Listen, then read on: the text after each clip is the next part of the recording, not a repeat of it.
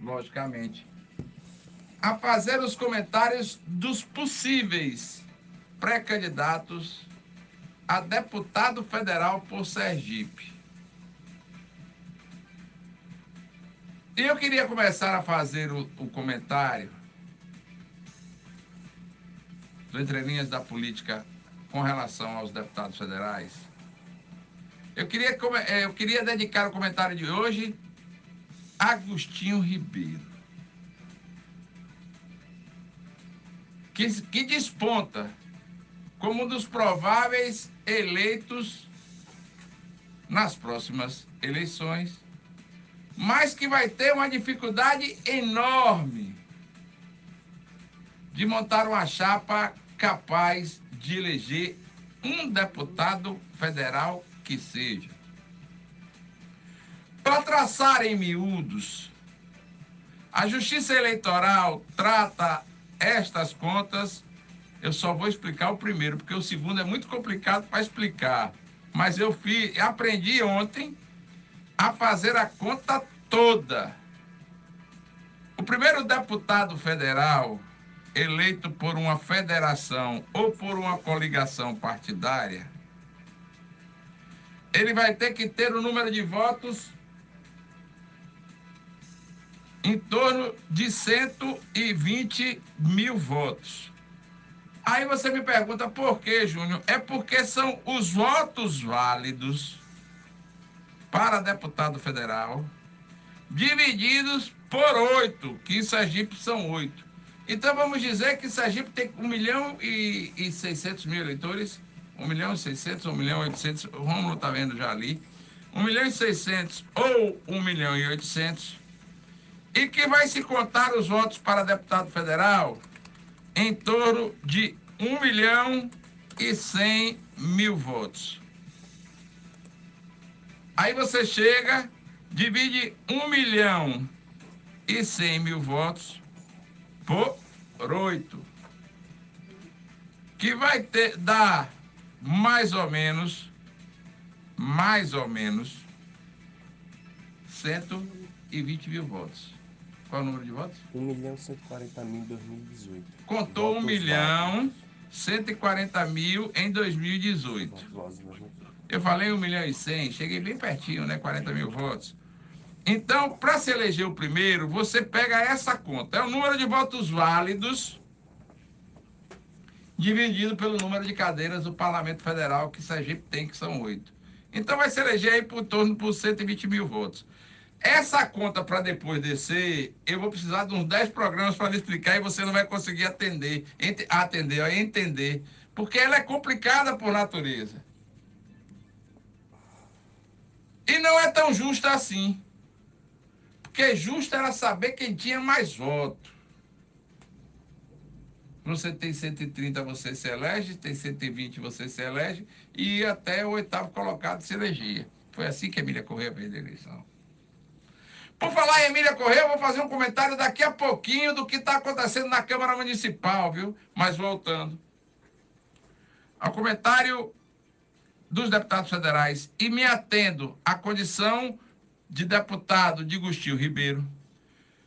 Gustinho ganhou uma eleição difícil, complicada em Lagarto e ganhou bem.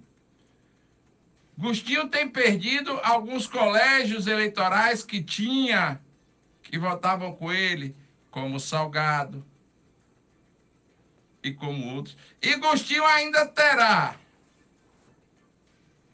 a concorrência de, no mínimo, três a quatro nomes que vão dar trabalho a ele na eleição. E quando eu falo de três a quatro nomes, eu falo de Valmir Madeireira, que lançou esta semana a sua candidatura a deputado federal. E quando eu falo que vai atrapalhar Agostinho, eu falo do deputado federal, do ex-deputado federal André Moura, que tem alguns prefeitos e lideranças do interior que, se André não fosse candidato, iriam seguir Gostinho nas eleições de 2022. Um dos grandes problemas que Gostinho tem também atende pelo nome do ex-prefeito de Tubia Barreto, Antônio Neri, que será candidato e o povo de Tobias Barreto tem um tesão grande de eleger um deputado federal. E Antônio Neri votou com Agostinho Ribeiro nas eleições passadas. Então, além dessa dificuldade da perda de eleitores fortes, da perda de apoios fortes, da perda de pessoas que poderiam somar muito à sua candidatura, Gustinho, ao longo desses quatro anos, não se preocupou em fazer o que vem abaixo da cabeça, que são o corpo e os pés. Gustinho, no seu partido político, não tem um candidato a deputado federal que some mais do que 20 a 30 mil votos. Ele pode ter 70. Se não tiver 125 mil, não se elege. Se a legenda que ele tiver, se a federação partidária que ele tiver não fizer 125 mil votos, Gustinho não voltará para Brasília.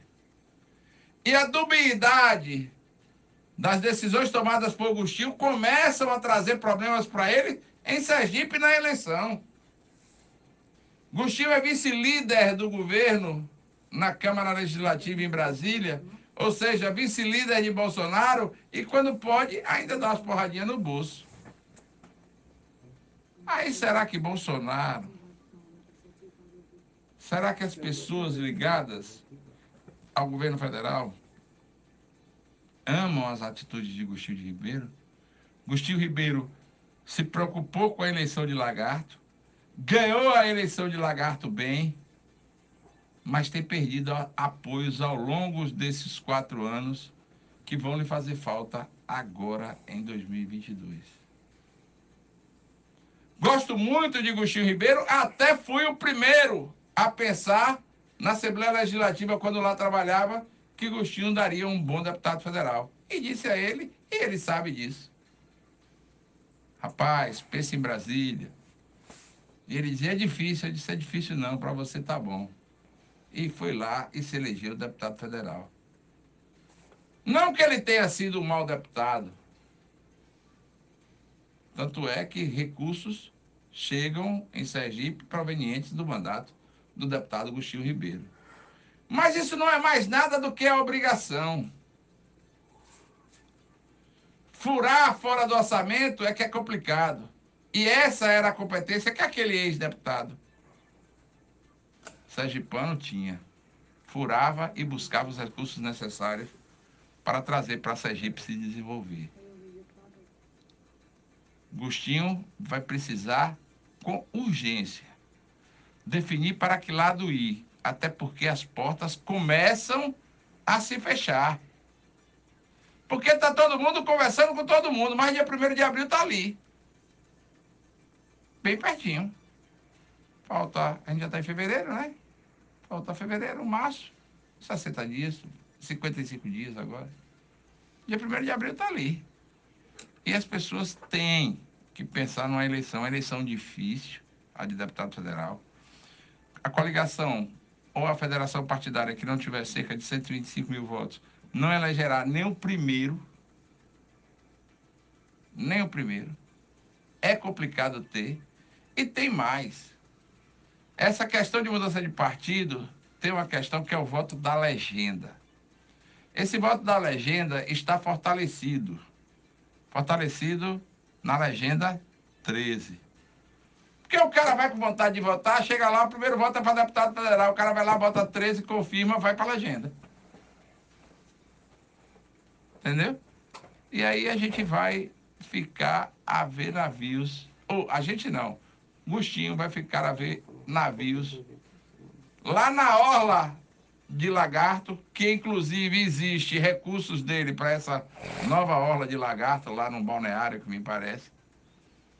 Ele vai ficar a ver navios. Aquele navio de plástico, né, que ele vai botar para andar lá e ficar com seu filho, que me parece, essa semana ele postou no Instagram que o menino de seis anos é a razão da vida dele, nada demais. Realmente, nossos filhos, a gente trabalha para isso. Mas Agostinho Ribeiro está, no meu entender, numa situação muito delicada. tem o voto, tem a cabeça, mas não tem o corpo e muito menos os pés para voltar para Brasília.